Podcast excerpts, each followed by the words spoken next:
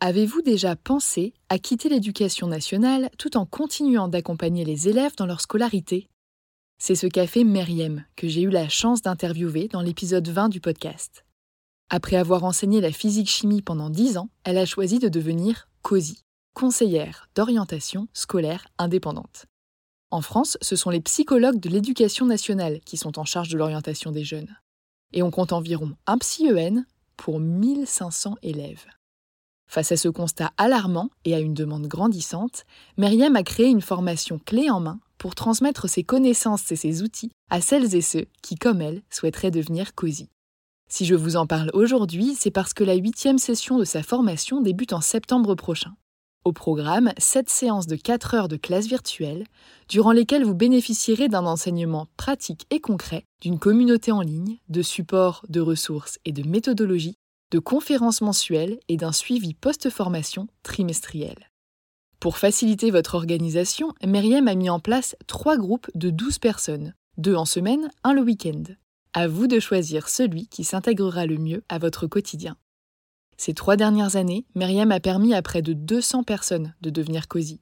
Alors si vous aimez transmettre, informer et travailler au contact des jeunes, tout en exerçant un métier qui a du sens, en toute autonomie et à votre rythme, cette reconversion pourrait bien vous convenir. Pour en savoir plus, rendez-vous sur son site internet meriemdraman.com et prenez le temps de répondre au quiz L'activité de COSI est-elle faite pour vous?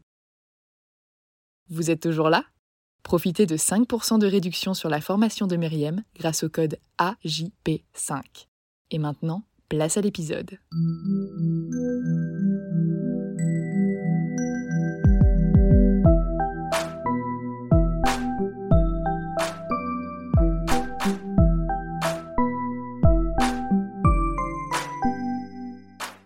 Bonjour et bienvenue sur Avant j'étais prof, le podcast des enseignantes et enseignants qui ont osé la reconversion.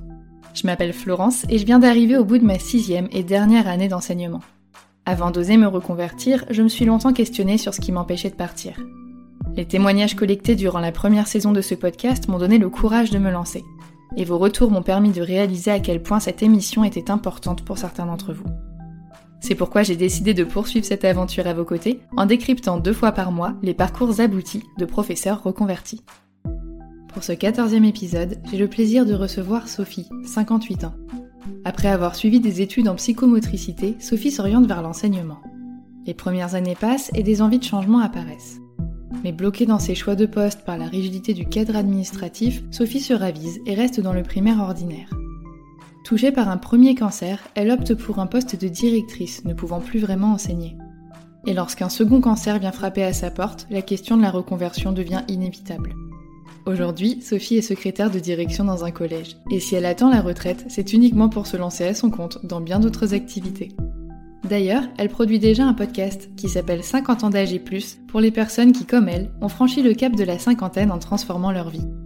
Dans cet épisode, on parle de reconversion après 50 ans, de maladie et des conséquences que ça implique, de rigidité administrative, de poste adapté, de retraite et de mammouth. Bonne écoute Bonjour Sophie, bienvenue sur le podcast. Je te laisse te présenter pour démarrer l'émission. Eh bien, bonjour Florence, euh, merci de m'accueillir sur ton podcast. C'est un podcast qui, bah, qui m'interpelle beaucoup parce que tout, pendant toute ma carrière d'enseignante, en fait, je me suis posé des questions. est-ce que, est-ce que je vais aller jusqu'à la retraite en étant enseignante ou non? Est-ce que je vais oser quitter l'éducation nationale? Je ne me suis pas formée pour être euh, instit parce qu'à ce moment-là, on disait euh, instit. Euh, j'ai été euh, psychomotricienne, c'est-à-dire que j'ai fait un, un diplôme d'état de psychomotricité. C'est une formation euh, paramédicale en trois ans. Et bah, à ce moment-là, donc c'était dans les années 85. euh, oui, je sais, ça remonte. À ce moment-là, en fait, faire des séances de psychomotricité, eh bien, ce n'était pas remboursé par la sécurité sociale.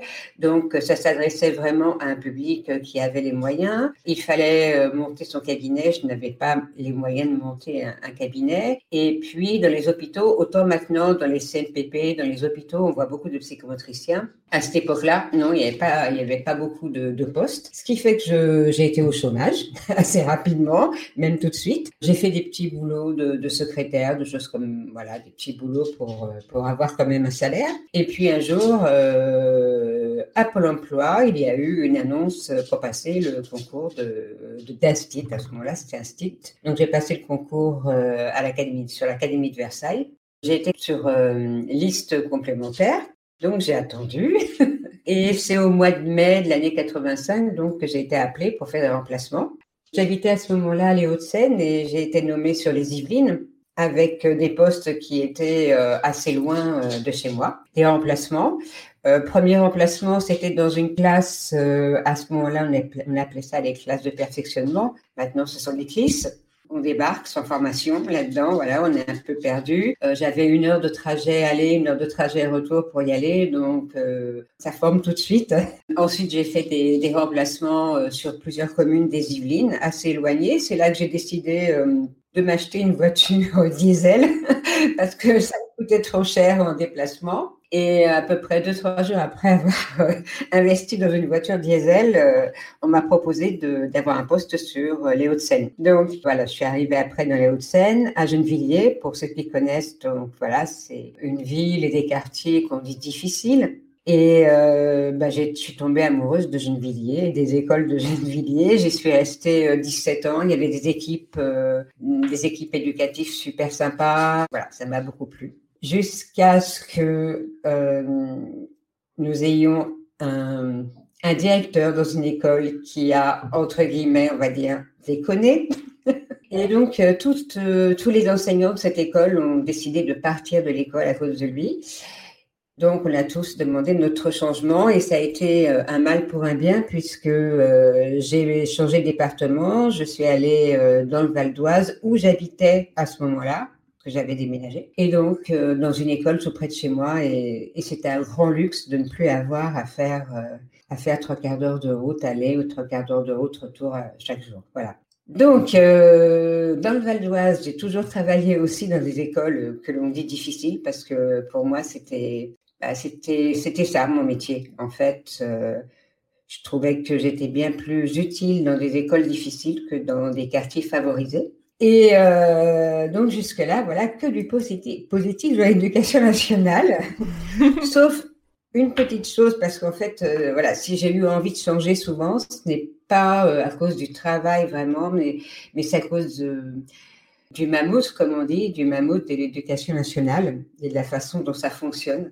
Par exemple, à un moment, j'ai voulu bah, utiliser ce pourquoi j'avais été formée, euh, la psychomotricité. Et euh, il y a des postes psychomotriciens dans les écoles, les postes G. Et quand j'ai voulu avoir, euh, essayer d'avoir un poste G, donc de psychomotricien, on m'a répondu qu'il fallait que je fasse un an de stage de formation. Et là, bah, j'étais un peu dégoûtée parce que j'avais quand même fait trois ans de formation. J'avais un diplôme d'État et qui n'était pas reconnu pour travailler dans l'éducation nationale. Donc, euh, ça a été la, la première anicroche, en fait, avec le fonctionnement de l'éducation nationale. Voilà, ça, déjà, ça m'a un petit peu dégoûté.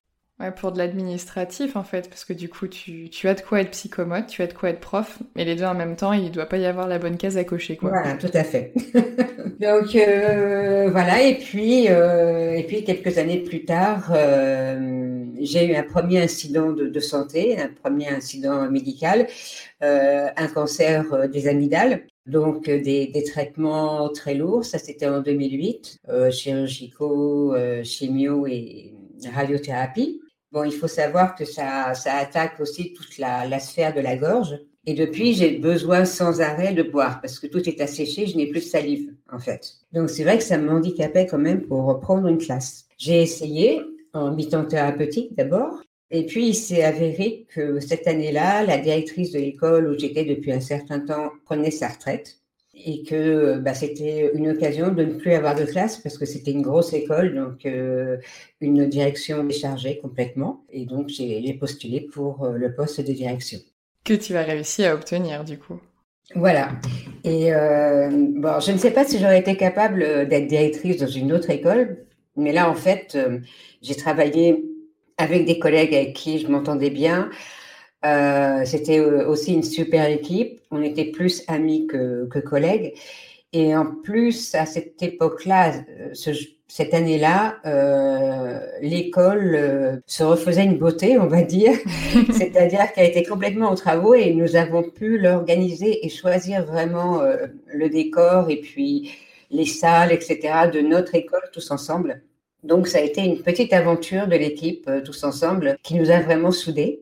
Et puis, on avait plein de, plein de projets pour cette école ensemble. Premier projet, c'était euh, de rapprocher les parents d'élèves de l'école parce qu'ils étaient ben, dans ces milieux-là, l'école, euh, parfois ils sont un petit peu méfiants. Donc voilà, on voulait rapprocher les parents d'élèves de l'école. On voulait aussi faire beaucoup de, de, classes transplantées. Voilà, on était plein de, plein de projets. Euh, vraiment, ça marchait super bien. Et donc j'ai été vraiment, voilà, je me suis trouvée très heureuse d'être directrice de cette école pendant cinq ans. Et là, euh, badaboum, euh, deuxième incident médical, deuxième cancer, un autre cancer, un cancer du sein. Et, donc là, bon, bah, je repars en, en, arrêt maladie longue durée. Et il faut savoir, alors je ne sais pas si ça se passe comme ça aussi euh, dans le privé, mais en tout cas, euh, pour les fonctionnaires, quand on a comme ça un cancer, on nous demande de, choisir entre un arrêt longue maladie ou un arrêt longue durée, vraiment au, début de la maladie, au moment des, traitements. C'est-à-dire que si on dit euh, arrêt longue maladie, c'est trois ans maximum, et après on reprend le travail. Arrêt longue durée, c'est cinq ans. Donc ça laisse le temps de voir venir. Dans ma tête, j'étais tellement persuadée que j'allais pouvoir reprendre le travail que j'ai choisi longue maladie, donc trois ans. Voilà. Pour moi, il était hors de question d'avoir cinq ans d'arrêt maladie. Je voulais reprendre le travail et surtout dans cette école-là. et puis, euh, ben, les traitements font que ben, on n'est pas si bien, euh, si en forme qu'on pensait. Quoi. Je veux dire, ils sont, difficiles, surtout pour un deuxième cancer. Et quand j'ai voulu reprendre mon poste de directrice, je pensais pouvoir le reprendre euh, en mi-temps thérapeutique ou en tout cas 80% euh, thérapeutique. Et euh, en tout cas, dans mon département, ce n'est pas possible. Quand on est directeur, on ne peut pas avoir le poste à mi-temps question de responsabilité, etc. Donc, c'était pas possible. Euh, je ne pouvais pas non plus reprendre une classe dû au, aux séquelles du premier cancer, bah, c'était pas possible. Donc voilà, euh, j'ai demandé un poste adapté. Il n'y en avait pas à ce moment-là, ou en tout cas pas qui me correspondait. Et donc, je suis arrivée euh, au bout de mes trois ans d'arrêt maladie. Donc là, on m'a fait deux propositions. On m'a fait le mammouth, l'éducation nationale. m'a fait deux propositions. Soit je demandais une, une retraite anticipée, en sachant que j'allais pas gagner, gagner grand chose euh, jusqu'à la fin de ma vie, quoi, voilà. Soit c'était une reconversion. Donc, euh, bah, j'ai trouvé que la reconversion, bah, c'était bien, puisque depuis le temps que je me disais, euh, je vais pas pouvoir aller jusqu'à la retraite dans une classe, euh, c'est difficile. Euh, c'est un métier où on ne pense qu'à ça, même pendant les vacances, on va, on va en vacances, on va ramasser les, les galets pour faire je ne sais quoi en travail manuel pour la rentrée, voilà quoi. On y pense tout le temps. Et donc, je me suis dit, ben oui, c'est ça, ben, je vais faire une reconversion. Et ce qu'on m'a proposé en fait, et ce qu'on propose en général euh, aux instituts euh, voilà, qui ne peuvent plus être en classe, c'est de faire de l'administratif. Moi, ça m'allait, j'avais déjà été secrétaire, euh, j'avais mes... Pour mon loisir, j'avais mes blogs, donc j'aimais tout ce qui était avec l'ordinateur, voilà, je me sentais très à l'aise là-dedans. Donc ça m'allait. Le problème, c'est qu'il n'y avait pas de poste disponible euh, au moment où mon arrêt maladie s'est terminé. Euh, du jour au lendemain, ben, on vous dit, l'éducation nationale nous dit, eh bien, il va falloir attendre. Mais attendre sans salaire. Bah oui, financièrement, c'est un peu complexe. Euh. Voilà. Surtout que j'habitais seule, j'habite seule maintenant, voilà, j'étais divorcée. Du jour au lendemain, on n'a plus de salaire, on n'a pas le droit au chômage. Et voilà. Et donc, on va voir les, assistantes sociales qui ne trouvent pas de solution non plus.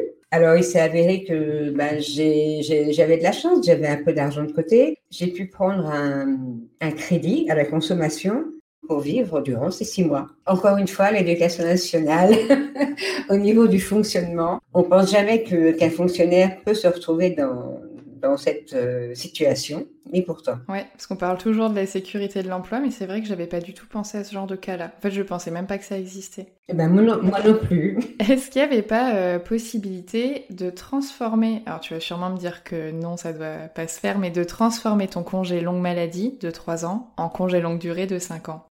Et non, voilà. Une fois que tu as décidé au, au, au tout début de ta maladie que tu choisis le congé maladie et pas le congé longue durée, tu ne peux plus revenir dessus. D'accord, ok. Il faut une deuxième pathologie pour pouvoir le faire.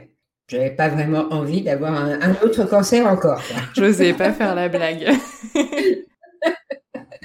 donc euh, voilà. Et donc au bout de six mois, sans salaire, euh, on m'a proposé un poste de d'administratif, donc de secrétaire administrative euh, dans un collège, où euh, donc on, est en formation, on est stagiaire euh, durant un an. Il s'est avéré qu'il y a eu le confinement à ce moment-là. J'ai dû rester chez moi puisque personne à risque. Mon, stage de secrétaire administrative a été reporté encore d'un an pour pouvoir être, être formé correctement. Et donc là, je fais ma troisième année maintenant de secrétaire administrative dans un autre collège maintenant. Voilà, voilà j'en suis de ma reconversion. Et la partie euh, formation, justement, avec le stage, est-ce que c'est à toi de la payer ou c'est inclus dans le début de ton contrat ensuite et voire même t'es payé pendant, comme quand on est stagiaire euh, professeur des écoles? J'ai retrouvé le salaire qui correspond à mon grade de professeur des écoles. Ouais. Bien sûr, j'ai perdu tout ce qui est prime de, direction, mais bon, c'est normal, hein, je fais plus le boulot de direction. Euh, donc, je suis payée normalement. Il faut savoir aussi, j'ajoute qu'entre-temps, j'ai euh, remué les syndicats, etc., à propos de mes six mois sans salaire. Et donc, j'ai pu avoir une indemnisation euh, l'année suivante. Mais il a fallu batailler, il a fallu des commissions, il a fallu que j'aille euh, me battre dans une commission qui s'est passée à la hum, préfecture où j'avais une dizaine de personnes devant moi qui ne se sont pas présentées. Je ne savais même pas à qui j'avais affaire devant moi. Et euh, il a fallu que je raconte euh, mes cancers, etc. Et je ne savais même pas qui étaient mes interlocuteurs. Euh, voilà, quoi. Je veux dire, il, a fallu batailler pour avoir enfin cette indemnité que j'ai eue, qui n'a pas tout rattrapé le salaire des six mois, mais qui m'a qui m'a quand même bien aidé. Il faut avoir la force de caractère et le courage dans un moment où justement tu es un peu fatigué, quoi. Voilà, tout à fait. Et puis, bon, heureusement, j'avais euh, les syndicats, euh, un syndicat en tout cas, qui m'a bien aidé là-dedans. Et, euh, heureusement, sinon, je savais pas trop comment faire. Tu as enseigné combien d'années en tout? Mmh. Alors, si je retiens les cinq ans de direction, puisque j'étais déchargée hein, de direction, je pense que ça doit faire 32 ans. Plus, du coup, 5 ans de direction, donc 37. Voilà. Donc, effectivement, ouais, tu dois plus être très loin là de la retraite maintenant. 4, 4 ans. 4 ans. ça paraît loin, je pense, quand, euh, quand on y arrive. Non, non, non, plus trop. Non, non, ça va, ça va. Ça peut faire peur aussi d'être à la retraite, mais voilà, pour moi, la retraite, ça va être euh, le moment où je pourrais faire tout ce que je veux. dont, euh, par exemple, m'occuper plus de mes blogs, de mon podcast, voilà, faire des choses de cet ordre. Justement, ouais, ton, ton podcast, enfin, si tu veux en parler et le présenter, je pense qu'il peut intéresser beaucoup de monde qui écoute mon podcast, du coup. Oui, je pense, oui, oui. En fait, j'ai commencé à avoir d'abord deux blogs, un blog voyage et puis un blog euh, pour parler des femmes de plus de 50 ans, puisqu'à ce moment-là, je venais d'avoir 50 ans et que les femmes de plus de 50 ans, souvent, sont un petit peu invisibles dans la société. Et donc, j'ai commencé par faire ce blog où j'ai beaucoup parlé de moi, parce qu'à ce moment-là, j'étais malade et j'avais besoin de, de, ressortir euh, tout ce que j'avais euh, dans la tête, euh, voilà, et, parce que je trouvais que ça pouvait être intéressant pour les personnes qui étaient malades aussi, qui étaient passées par là, de voir qu'on s'en sortait et que justement avoir euh, passé par la maladie cancer, c'était aussi quelquefois euh, une planche pour, pour rebondir et que ça n'était pas que du négatif, bien au contraire. En créant ce blog, j'ai fait la connaissance de beaucoup de femmes de plus de 50 ans, même bien plus que 50 ans. Et j'ai rencontré des femmes et des hommes qui étaient vraiment euh, très dynamiques, euh, plein de projets. Et je me sens bien plus à ma place encore maintenant en interrogeant et en mettant en valeur ces, ces personnes de plus de 50 ans, plutôt que de parler de moi en fait. Ouais. C'est ce que je suis en train de faire là. Mais bon. Et je trouvais ça chouette parce que on m'a souvent dit euh, oui bah c'est bien mignon Florence mais t'interviews que des jeunes. Où sont les personnes de plus de 50 ans et où sont les personnes qui hésitent alors qu'elles sont presque à la retraite? Et moi je me disais bah, je veux bien euh, mais j'en trouve pas en fait, je, n'en trouvais pas. Donc quand je suis tombée sur toi, je me suis dit ah là, celle-là je la laisse pas passer parce qu'en plus par le biais de ton podcast, toi tu vas au-delà du fait d'avoir 50 ans et plus et de pouvoir euh, se reconvertir, avoir d'autres activités, etc. Ça va même, j'ai vu il y a une personne qui était interviewée qui a fait un super long voyage alors que souvent on entend les femmes dire ah bah non, euh, moi je suis une femme seule, j'ai tel âge, je peux pas. Et je trouve que ton podcast il est super chouette pour ça, euh, pour montrer bah, qu'en fait il y a pas d'âge quoi. Oui, tout à fait. Et, euh, c'est aussi un enrichissement pour moi à chaque fois hein, quand j'écoute ces personnes-là. Donc c'est pour ça aussi que je, je veux partager ces parcours de vie parce que si c'est un enrichissement pour moi, c'est un enrichissement pour d'autres aussi. Et oh oui, ce sont des personnes formidables que je rencontre. C'est génial. Ouais, non mais je trouve ça, je trouve ça bien parce que moi je dis facilement il euh, n'y a pas d'âge, mais ben en fait je n'ai pas 50 ans et plus, donc je je le dis parce que dans ma tête, euh, ça me paraît évident, mais je ne le vis pas, donc ça n'a pas du tout le même impact, je pense, sur les gens. Et, voilà, je me dis bien de l'entendre dire de quelqu'un, voilà, qui est passé euh, par cette étape-là et qui l'a vraiment vécu. Ça fait beaucoup plus sens, en fait. Mais bon, c'est vrai qu'à partir d'un certain âge de l'éducation nationale, je crois, oh, je dirais à partir de 40 ans, on se dit, mais si l'éducation nationale comme ça, je vais perdre beaucoup. Alors, ce beaucoup, c'est c'est financièrement, c'est aussi euh, parce qu'on a l'impression qu'on ne sait faire que ça, qu'enseigner, alors que ce n'est pas vrai. Il faut quand savoir que là, quand je me suis reconvertie, euh, j'ai dû faire un CV, un curriculum vitae. Je ne l'avais pas fait depuis mes, mes 22 ans. C'était pas hier, si j'ai bien suivi. Voilà. Et, et c'est fou, quoi, parce que c'est, on croit qu'on qu'on ne sait plus faire que ça au bout d'un certain nombre d'années à l'éducation nationale. Alors que enseigner justement et travailler dans l'éducation nationale nous amène à faire, à avoir plein de compétences, mais on ne nous le dit pas et on ne s'en rend pas compte. Arrivé vers 40, euh, 45 ans, on se dit mais je ne sais faire que ça, qu'est-ce que je vais faire d'autre? Et puis euh, sur un CV, avoir été fonctionnaire pendant des années, des années, c'est pas c'est pas forcément valorisant pour les pour les employeurs. Donc c'est pour ça aussi que j'ai eu peur de de quitter l'éducation nationale. Et, et puis il y a euh, bon je reviens toujours au syndicat, mais je prends beaucoup de conseils auprès d'eux. Bon, ils mettent en garde quand même, hein, puisque quand on quitte l'éducation nationale, euh, bah, on quitte euh, la mutuelle. Bon, beaucoup de monde nous met nous met en garde en disant mais vous allez tu vas pas quitter la sécurité de l'emploi et voilà, c'est ça. Hein, donc, on nous fait peur, on se fait peur et on n'ose pas. Et là, de par ton statut, est-ce que tu es toujours euh, fonctionnaire ou assimilé fonctionnaire? Voilà, je suis toujours fonctionnaire. En fait, je suis toujours professeur des écoles pour l'instant. Après, c'est un peu flou, en fait. Hein. Je ne sais pas trop encore euh, je ne sais pas si je vais perdre à un moment quand je serai titularisée en tant que, en tant que euh, secrétaire administrative. Tout est un peu flou encore, on ne nous explique pas bien ça.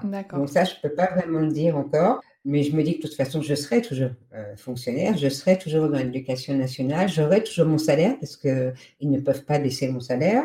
Pour l'instant, c'est que des, que des avantages. Euh, je rentre chez moi le soir, je n'ai pas de préparation ni de correction. Voilà, bon, c'est beaucoup de boulot dans la journée, je n'arrête pas. Euh, j'ai une demi-heure de pause pour manger et je ne fais pas de pause pratiquement euh, de la journée entière. J'ai un peu moins de vacances que les enseignants, mais presque, bah, c'est pas grand-chose. Après, voilà, je ne sais pas du tout euh, au niveau de mon statut si un jour je dirais je ne suis plus professeur d'école. Ça, je n'en sais rien encore. D'accord. Et c'est au bout de combien de temps que tu es titularisée?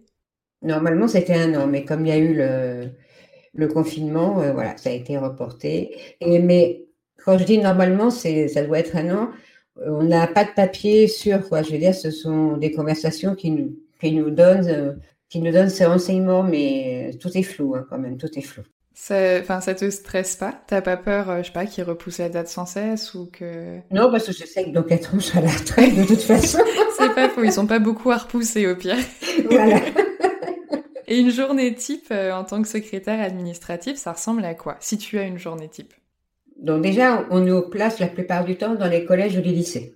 quand on est euh, secrétaire administrative. Moi, je pensais qu'on pouvait être aussi à l'académie, dans les bureaux de l'académie, mais vraisemblablement, quand on est euh, professeur des écoles en reconversion, on nous place dans les établissements. Une journée type, ça dépend des collèges en fait, en fait où on se trouve, puisque notre euh, supérieur hiérarchique c'est le principal, et alors ça, ça change parce que quand on est professeur des écoles, on n'a pas vraiment le supérieur hiérarchique au-dessus de nous tous les jours. Hein. Donc le principal euh, décide de notre emploi du temps en fait hein, euh, et décide de, nos missions aussi. Donc selon les collèges, euh, on ne fait pas forcément le même travail en, tant que secrétaire administrative. On peut être plus secrétaire de direction ou bien plus secrétaire des élèves aussi. Il y a, il y a deux on va dire de, de casquette un peu. Je ne sais pas, voilà, oui, oui, voilà. Dans le collège où j'étais depuis deux ans, en fait, la journée type, c'est on arrive à 8h30, on, va s'occuper de tout ce qui est euh, inscription des élèves, euh, les mails euh, du les mails du principal, la mise à jour des dossiers des élèves, et puis on va travailler sur Pronote pour donner des informations à chaque professeur, et puis préparer aussi les réunions pour les professeurs, préparer des dossiers pour les professeurs, voilà, des choses comme ça. Qu'est-ce qu'il y a d'autre euh, ben, On voit beaucoup les élèves hein, quand même à chaque récréation parce qu'ils ont, ils ont besoin de nous pour différentes petites choses. On est un petit peu euh, euh, leurs interlocuteurs directs avant le, avant le principal ou la principale adjointe. Oui, c'est mettre à jour les dossiers d'élèves, les, les, entrées et sorties d'élèves. C'est d'ailleurs c'est fou dans un collège comme il peut y avoir de, de mouvements d'élèves dans une année. Je pensais pas du tout. T'as un gros établissement là justement, toi? Là, il a à peu près 550 élèves. Et toutes ces missions-là que tu as par rapport au fait d'avoir enseigné avant, euh, est-ce que tu, ça te rend plus à l'aise vis-à-vis de ton nouveau travail ou est-ce que ça n'a pas d'impact? C'est mon travail de directrice qui m'aide le plus parce que ça ressemble énormément quand même. Il y a beaucoup de choses qui ressemblent, voilà. Euh, donc, euh, parce que quand on est en reconversion comme ça, on n'a pas de formation, il hein, faut savoir aussi.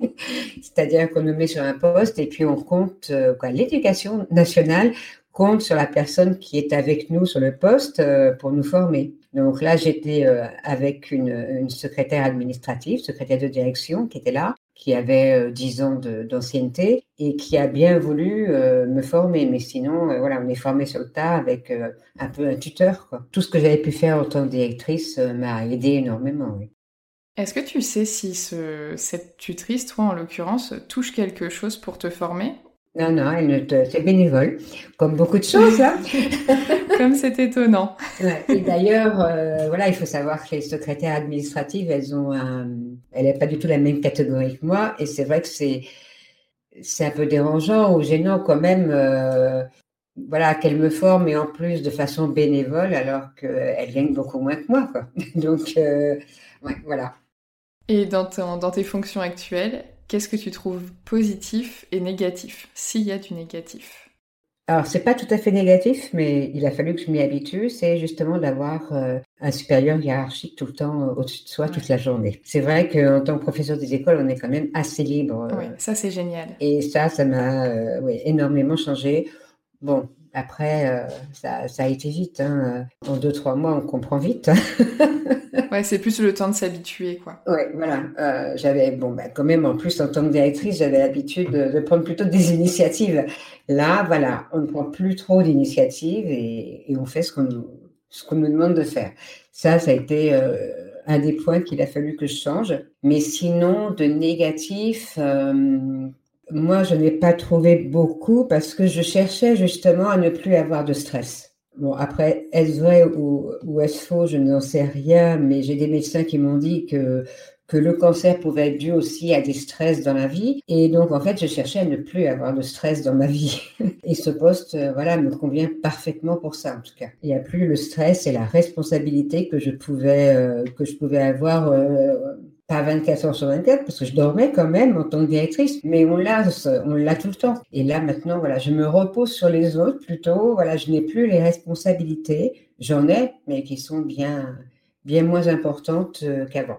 Et tu disais tout à l'heure, euh, au tout début de l'interview, que tu t'étais souvent demandé qu'est-ce que tu aurais pu faire d'autre. C'est une question qui t'a suivi euh, longtemps dans ta carrière et qu'est-ce qui t'a éventuellement bloqué ou qu'est-ce que tu aurais aimé faire et pourquoi tu ne l'as pas fait? Alors, bah, il y a eu plusieurs périodes. Hein, euh, voilà, la première première chose que j'aurais aimé, aimé, faire, j'en ai parlé juste avant, c'est être psychomotricienne au niveau de l'éducation nationale. Donc voilà. Ensuite, euh, ben, on a toujours plein d'idées dans la vie, euh, plein de projets en tête. Hein, et bon, par exemple, euh, être bibliothécaire, je me voyais bien être bibliothécaire un jour. voilà. Mais à chaque fois, ce qui me freinait, c'était, ben, c'est normal, hein, il faut une formation. J'avais, j'avais les enfants, j'avais, voilà, je me, je me suis trouvé de toute façon beaucoup de freins. On va pas se les inventer les freins, mais, mais je veux dire, ils sont là. Et en tout cas, moi, je pensais plus aux freins que aux possibilités que je pouvais avoir de, le faire. Puis, c'est vrai qu'en blaguant avec les collègues, bien souvent, parce que bon, y a des moments où, on n'en peut plus, on, en a assez, et on se dit, euh, oh là, un boulot, un boulot dans un bureau, mais qu'est-ce qu'on serait bien Et euh, ben voilà, ça maintenant ça m'arrive et, et, oui, je suis bien. Alors, je ne peux pas dire que je regrette pas euh, l'enseignement, J'y pense toujours. Par exemple, quand on fait les, les inscriptions des élèves en, début ou en fin d'année, là au collège, souvent les parents nous demandent euh, mais qui vous êtes au collège? Parce que bah, ils viennent aussi pour euh, les parents des élèves de sixième, ils viennent dans un environnement qu'ils ne connaissent pas, donc euh, ils savent pas à qui ils s'adressent. Et là, j'avoue que quelquefois, ça m'a fait mal de ne pas dire je suis enseignante. Euh, je dis, ben moi je suis la secrétaire. Alors ça ne m'a pas fait mal, mais je me suis dit, mais normalement je suis enseignante. J'avais envie de le dire quoi quand même. Mais voilà, c'est le seul regret que je peux avoir. Et la différence qu'il y a peut-être entre toi et d'autres personnes que j'ai pu avoir dans l'émission, c'est que tu n'as pas choisi à un instant T de partir. C'est les soucis de santé qui ont fait que ça a précipité la chose. Même si tu avais déjà des questionnements et des envies de reconversion. Si jamais tu n'avais pas eu ce deuxième cancer, est-ce que tu aurais continué dans tes fonctions de directrice ou est-ce que tu t'étais vraiment sur le point d'essayer de te reconvertir? Non, je pense que j'aurais continué parce que euh, j'avais la chance d'avoir un poste de direction déchargé. Donc, je ne faisais plus classe. Je faisais classe, euh, je faisais des ateliers. Euh, j'avais les élèves par 12, par 15 pour des, voilà, des choses très spécifiques où j'avais que du plaisir, en fait, à faire. Bon, je faisais encore la police puisque la directrice, c'est quand même euh, qui vient, qui fait la police hein, euh, auprès des élèves, mais c'était complètement différent. Et puis, euh, je n'avais plus bah, ce qui est lourd quand même quand on est enseignant, c'est corrections, les préparations de classe, voilà. Disons que même à partir du moment où j'ai été directrice, je n'avais plus trop de travail à la maison.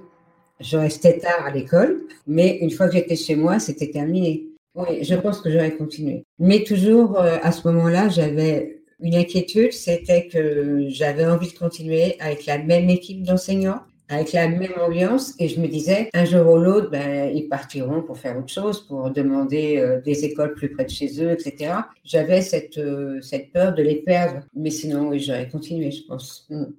C'est vrai qu'on parle pas souvent des collègues, mais au même titre que un enfant peut vraiment changer l'ambiance d'une classe, en fait, un changement de collègue sur une équipe des fois de 15, ça peut complètement changer l'ambiance de l'équipe. Ah oui, tout à fait. Oui, oui, tout à fait. J'ai jamais réussi, moi, à savoir si je préférais avoir une classe très difficile et des collègues avec qui ça se passait super bien, sur lesquels tu peux te reposer, qui vont être à l'écoute, qui vont t'aider, etc. Ou si je préfère avoir une classe super sympa dans laquelle je suis bien tous les jours et des collègues avec qui euh, je m'entends moins et avec qui je mange pas le midi, tu vois. Et ben, j'ai jamais pu choisir qu'est-ce qui pouvait être le plus important s'il fallait en sacrifier un. Je pense que c'est vraiment un tout en fait. Moi, franchement, je pense que je préfère avoir des classes difficiles, mais, mais être bien avec l'équipe. Parce que même si c'est difficile en classe, après, ben, on sait le démettre. Euh, ouais, c'est vrai. On décompresse, quoi. on raconte aux autres, on partage, euh, chacun euh, nous donne des solutions ou pas, d'ailleurs, mais avoir une classe facile. Alors, j'ai eu des classes faciles, hein, j'ai eu des classes, quand j'ai remplacé dans les Yvelines, dans des, des villes privilégiées, des milieux privilégiés, et j'ai pas aimé. Parce que justement, euh, c'est pas une critique, hein, c'est vraiment ce que j'ai ressenti. Euh, les enseignants dans ces écoles-là, ils viennent travailler et puis euh, et puis ciao, le soir, euh, ils s'en vont. Il n'y a pas, j'ai pas ressenti vraiment de vie de vie d'équipe dans ces écoles-là, parce qu'on n'en a pas besoin en fait. Ça se passe bien dans la classe, on fait son boulot. Quand ça se passe mal dans une classe ou quand on a plus, plus de difficultés, etc., on a besoin des autres et, et dans ces moments-là, l'équipe souvent s'unit quoi. C'est vrai. Moi, j'ai fait pas mal d'années en REP. Sur mon, sur mon peu d'années d'enseignement, j'ai quasiment que de la REP. Et je me suis rendu compte que vraiment l'équipe était très soudée et que souvent les collègues, ils restaient longtemps dans l'école et que quand il y en a un qui commençait à parler du mouvement, c'était... Euh, il en parlait aux autres comme s'il annonçait à ses parents je vais quitter la maison, tu vois. Exactement il y avait... et, c'est super agréable. Et moi, en arrivant euh, en tant que nouvelle, parce que j'ai changé presque tous les ans, je me sentais quand même très bien intégrée dans ces équipes-là qui pourtant étaient très soudées. Donc euh, c'est ouais, c'est beau à voir, je trouve. Euh, après, j'ai moins de donc j'ai moins de regard sur le secondaire parce que j'ai eu peu de profs de secondaire dans le podcast. Je, ne l'explique pas, c'est pas un choix, mais il y a beaucoup de profs de primaire qui me contactent ou qui font part de leur reconversion. Et du coup, je sais qu'en primaire, on bosse beaucoup tous ensemble, on mange tous ensemble, on a les récrés ensemble, on fait beaucoup tout ensemble. Et je sais pas du coup si toi, de ton point de vue, tu euh, retrouves cette cohésion-là dans les profs du collège ou est-ce que les horaires font qu'en fait, euh, tu vas pas, si t'as 3 heures de trou, tu vas pas attendre 3 heures de voir ton collègue d'espagnol euh, pour prendre un café, quoi. Voilà, c'est différent. C'est différent. Euh, j'ai vu une différence aussi au collège entre ceux qui ont travaillé dans le premier degré avant et ceux qui n'ont jamais travaillé dans le premier degré. Euh, moi, je trouve que c'est deux, deux mondes complètement différents et je ne pensais pas que c'était aussi différent, le premier degré et le second degré. Oui, il y a le fait que ça va, ça vient. Euh, là, combien ils étaient de, de, profs cette année dans le collège? Une bonne quarantaine de profs. Ah, c'est énorme. Euh, donc forcément, euh, c'est difficile de, de, faire une équipe. De toute façon, il y a, y a un noyau, il y a des noyaux, mais il y a plusieurs noyaux en fait. Voilà, ça, ça marche beaucoup par matière au second degré. Hein. C'est euh, le noyau des profs de maths, le noyau, euh, voilà, c'est c'est plus comme ça. J'ai pas retrouvé la même la même ambiance, c'est sûr. Hein. J'ai pas retrouvé la même ambiance. Je ne sais pas si j'aurais été capable d'être prof dans le secondaire. Ah ouais. Et le côté, le côté euh, famille, euh, je ne sais pas comment l'expliquer, et le côté euh, affectif du premier degré m'aurait manqué. Moi, j'ai fait un, un emploi d'avenir professeur pour payer mes études quand j'étais en master avant d'enseigner, et j'avais été mutée, c'était 12 heures par semaine dans un collège. Donc moi, j'ai mis les pieds au collège d'abord pendant deux ans et demi, et après euh, dans, le, dans le primaire. Et c'est vrai que je voulais pas enseigner dans le secondaire parce que je, la tranche d'âge adolescent, c'est pas du tout quelque chose qui m'attire, même en étant plus âgée maintenant. Après voilà, à l'époque j'avais la peur de, tu vois, j'avais 19 ans, je me disais si je tombe dans un lycée et qu'il y a un gamin qui a redoublé, on a le même âge, c'est un peu chelou. Mais, euh, mais même le collège, euh, au-delà de l'aspect voilà adolescent que j'aime un petit peu moins, j'ai pas, j'avais pas trouvé ce, ce lien. Enfin, tu sens effectivement que ça va par matière, mais ça va aussi sûrement par centre d'intérêt ou par idées qui sont euh, qui vont au-delà de l'aspect professionnel. Et du coup, tu sens un petit peu plus les rivalités. Chose que j'ai trouvé plus facile à apaiser en primaire, mais peut-être aussi lié au fait qu'on est moins nombreux. Oui, je pense. Oui, oui, oui, oui c'est tout à fait ça. Oui. Mm. J'ai le, le, même ressenti. Et au final, en primaire, tu vois, je dis qu'on est plus en mode famille, mais euh, je vois, euh, par exemple, quand l'école euh, maternelle est séparée, ne serait-ce que juste par une barrière de l'élémentaire. Moi, par exemple, j'étais en CM1, CM2 cette année, j'ai pas forcément été faire une activité avec des moyennes sections, tu vois. Donc c'est vrai qu'on bosse plus avec notre cycle. Oui, oui, c'est sûr. Il faut une volonté de toute façon pour, pour aller vers les autres et pour changer justement, voilà. Si tu devais compléter la phrase suivante, que dirais-tu? La phrase est Avant j'étais prof, aujourd'hui je suis. C'est horrible ce que je vais dire. Avant j'étais prof et aujourd'hui je suis en attente de la retraite. C'est génial. en fait, euh, oui, j'attends la retraite pour faire vraiment ce que je veux, quoi. Donc, je peux pas dire autre chose. Écoute, c'est ce que tu penses. C'est juste que moi, je peux pas dire ça parce que si je le dis, on va se dire non, mais vraiment, elle a pas fait beaucoup d'efforts pour travailler, tu vois. je trouve ça génial. Est-ce que si, euh, si t'avais pas, là maintenant, d'un point de vue santé, si tu es mieux, est-ce que ça te tente d'éventuellement faire justement une reconversion? On en a parlé un peu hors micro pour pendant la retraite, mais est-ce que tu serais intéressé de le faire avant la retraite? Oui, de toute façon, il faut que je le fasse avant la retraite pour être prête à la retraite, pour monter mon, ma petite entreprise, on va dire. Hein. Donc, euh, oui, oui. Alors, j'avais, oh, ça fait plusieurs années de ça déjà, j'avais pensé le faire, donc une formation euh, À ce moment-là, c'était formation webmaster que je voulais faire. Alors, donc, c'était une formation payante et j'avais les mes enfants, quoi, je me voyais pas le faire euh, en étant aussi, à ce moment-là, je n'étais pas, directrice, j'étais professeure des écoles, si je me souviens bien. Donc, euh, je me voyais pas avoir le temps. Et puis, je me disais, mais j'aurais pas le courage de toute façon de, quitter l'éducation nationale. Donc, euh, à quoi ça va servir? C'était quelque chose qui me passionnait, mais je ne me voyais pas euh, concrètement euh, le faire. Et donc maintenant, voilà, je, maintenant, je me donne comme deadline, là, c'est horrible, deadline d'ailleurs, mais... J'y avais jamais pensé comme ça.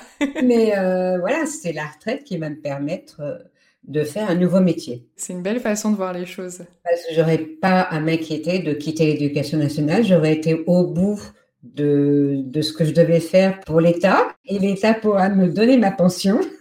Exactement. et voilà, et donc je pourrais enfin faire ce que je veux.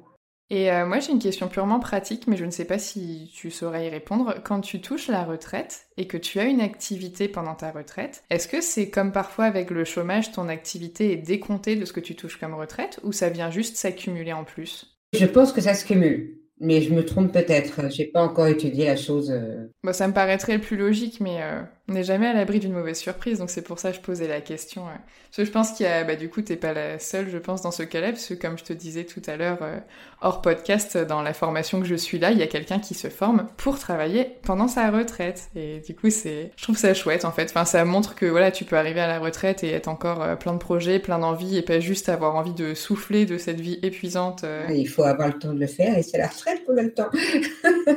Exactement. Écoute, on arrive à la fin de l'émission. Je te remercie beaucoup Sophie parce que tu as répondu à toutes mes questions. Et puis j'étais super contente, mais merci encore d'avoir accepté cette invitation parce que bah, comme je disais, j'ai pour l'instant je peine à trouver euh, des quinquagénaires et plus. Bah, je te remercie. Merci d'avoir écouté ce témoignage jusqu'au bout. S'il vous a plu, n'hésitez pas à vous abonner au podcast pour ne rater aucun épisode. Pour qu'il gagne en visibilité, vous pouvez le noter et le commenter sur votre application d'écoute favorite. Ça vous prendra quelques secondes, mais ça m'aidera énormément. Pour soutenir ce projet et m'aider à le faire connaître, vous pouvez partager l'émission auprès de vos proches, de vos collègues et sur vos réseaux sociaux. Sachez également qu'il est à présent possible de soutenir le podcast financièrement sur Tipeee, une plateforme de financement participatif dont vous trouverez le lien dans la description. Je tiens d'ailleurs à remercier Amandine encore une fois pour son don qui me touche énormément et qui me permet de dégager davantage de temps pour m'occuper du podcast. Retrouvez l'actualité du podcast sur Instagram et Facebook, at avant j'étais prof, ainsi que tous les sujets abordés dans la description de l'épisode. À bientôt!